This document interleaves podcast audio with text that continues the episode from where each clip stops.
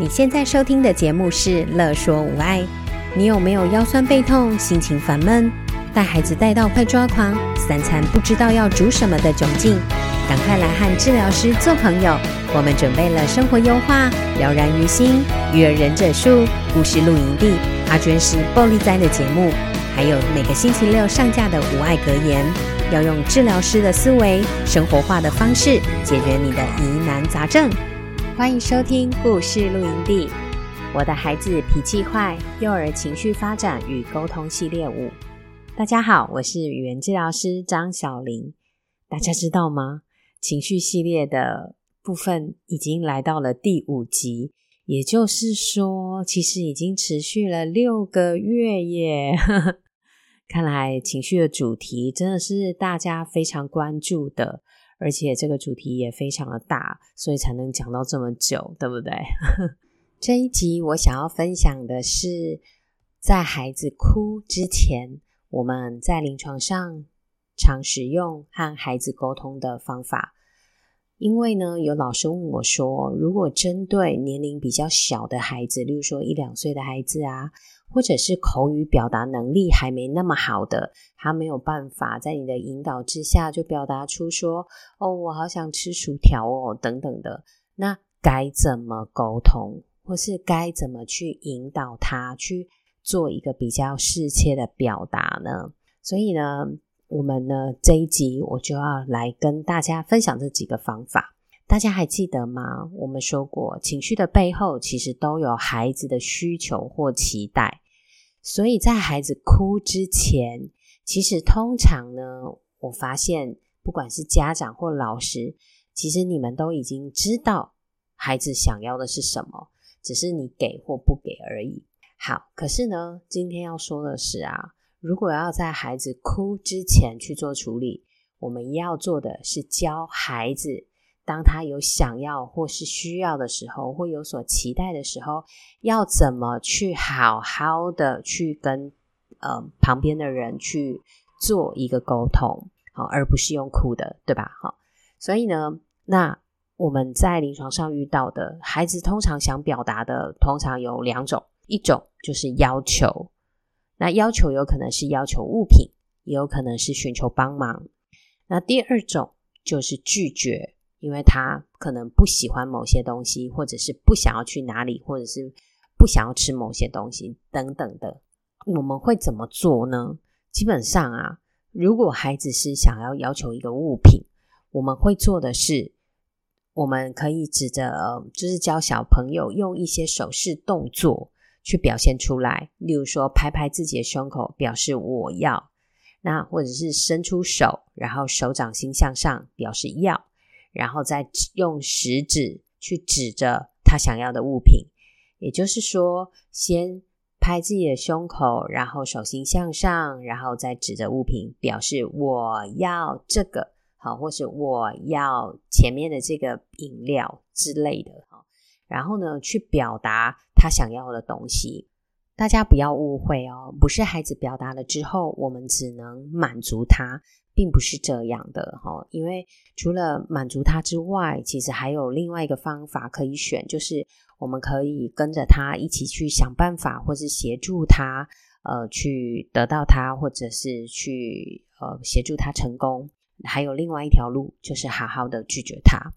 但是这中间最怕的就是，当大人已经理解孩子想要的是什么的时候呢，就直接跳过协助他表达的这这个过程，然后呢，直接去满足他或者是拒绝他。好，因为孩子没有适当的表达的出口，那最后他就变成是被动的哦，听你的指令说不行或者是可以这样子。好，那他可能就会真的遇到事情的时候，他还是不知道怎么表达出来，所以最后只能用哭泣的方式来表现。在要求的部分呢，不只是要求物品，另外还有一个常见的就是要求帮忙。孩子其实好像就是遇到状况的时候，通常会去拉大人的手啊，或者是拉大人的衣服啊，去寻求一些帮忙。然后可是啊，他却没有变成一个具体的沟通的方式或是符号。所以这时候呢，我们可以呃引导孩子。比如说一只手去拍另外一只手的手背，好，那表示帮忙，好，这样子，OK。那当孩子呢，就是他的一只手拍另外一只手的手背，表示他要帮忙的时候，我们就可以协助孩子说帮忙，然后呢，我们再去做帮忙。但是要记得哦，帮忙不能帮全部，只能帮一半。例如说，孩子希望你能够帮他打开宝特瓶盖，你可以先把宝特瓶盖松开一些些，然后让他自己呢慢慢的旋转打开。又或者说，你可以请他扶住另外一边的宝特瓶盖，你负责另外一边的宝特瓶盖，然后一起转开。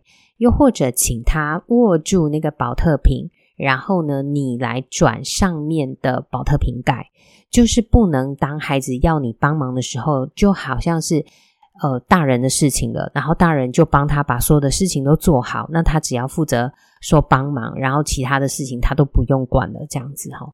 因为我在临床上看过一个最呃让我印象深刻的例子，一个五岁大的孩子，那他学会帮忙以后呢，他就把他擦过鼻涕的卫生纸呢。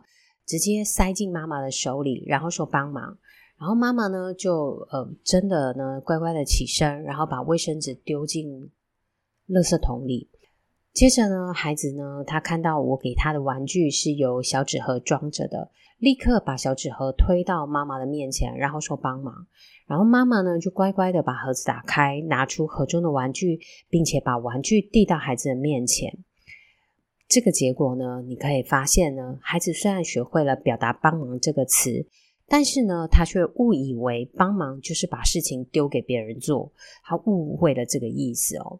所以这个孩子呢，他不但没有学会自己处理自己制造的垃圾，也没学会打开盒子的方法。我想这应该不是父母所期待的结果。所以，当孩子寻求帮忙的时候，你是要好好回应他的。但是呢，你的回应方式呢，你可以选择帮忙。但是只要帮一半就好。例如说，当孩子把卫生纸塞到你的手里的时候，呃，说帮忙，那你可以说好，那我们一起去丢垃圾。然后呢，就是协助孩子呢。也许你可以拿着卫生纸，你也可以塞到他的手里，然后呢，就是诶，走到陪他一起走到垃圾桶旁边，你可以协助他把垃圾桶打开，让他自己把卫生纸丢进去。就是你只帮部分，不要帮全部。那例说，好，他把纸箱推到妈妈面前，需要帮忙打开。这时候，妈妈可以重复一次孩子的话，就是说：“帮忙，好啊，妈妈帮忙。”一起打开盒子，接着就把纸箱推到孩子跟妈妈两人中间。即使孩子呢只是双手扶着纸箱也没有关系。然后呢，妈妈协助他打开，但是记得最后一个步骤，把盒子掀开来，把玩具拿出来，要让孩子自己来执行。这样的过程才能让孩子呢，渐渐的学会独立自己打开盒子，或是自己去丢垃圾，也会学会帮忙，并不是把事情丢给别人做。说了帮忙之后，就是别人的事情，别人应该要帮你完成它，然后自己可以以逸待劳。说到这里，大家对于孩子想要表达要求物品或要求帮忙这件事情的方法，有没有都学会了呢？接下来我要说的是情绪背后的原因，在要求之外的另外一大群就是拒绝。比如说，孩子拒绝不想要玩的东西呀，不想要进行的活动或不想要去的地方等等。那这时候呢，我们就可以协助孩子摇头或者是挥手，表示不要。当孩子表示不要了之后，你的决定并不是。只能就是顺从他，并不是的。例如，在冷气房，你担心孩子会着凉，所以你希望他穿上外套。可是孩子并不觉得冷，所以呢，他拒绝穿外套。那或许也可以 OK 啊。如果他现在不觉得冷，那你就是接受他的拒绝，然后带着他说不要，然后把外套收起来，或者是说。嗯，他早上的时候他拒绝喝热豆浆，他说不要。好，那不要喝热豆浆。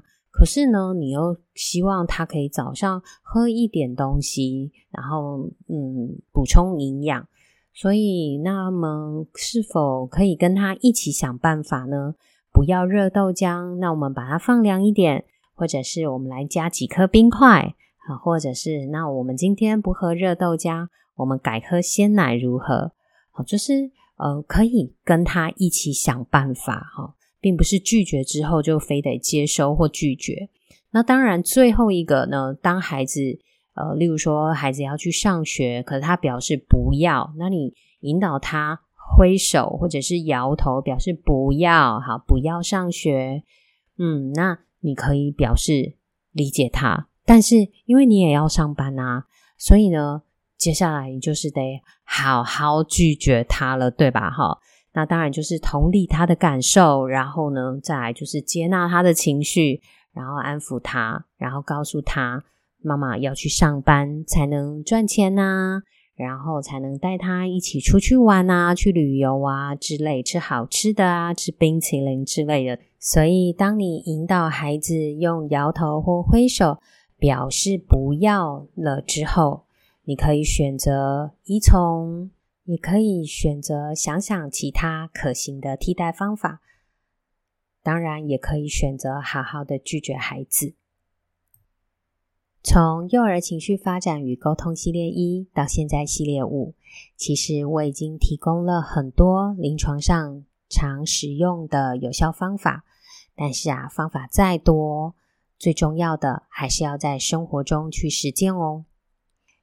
最后要跟大家分享一件事情，就是我这个礼拜啊去参加一个校长的就职典礼，那遇到了曾经听过我的情绪讲座的主任。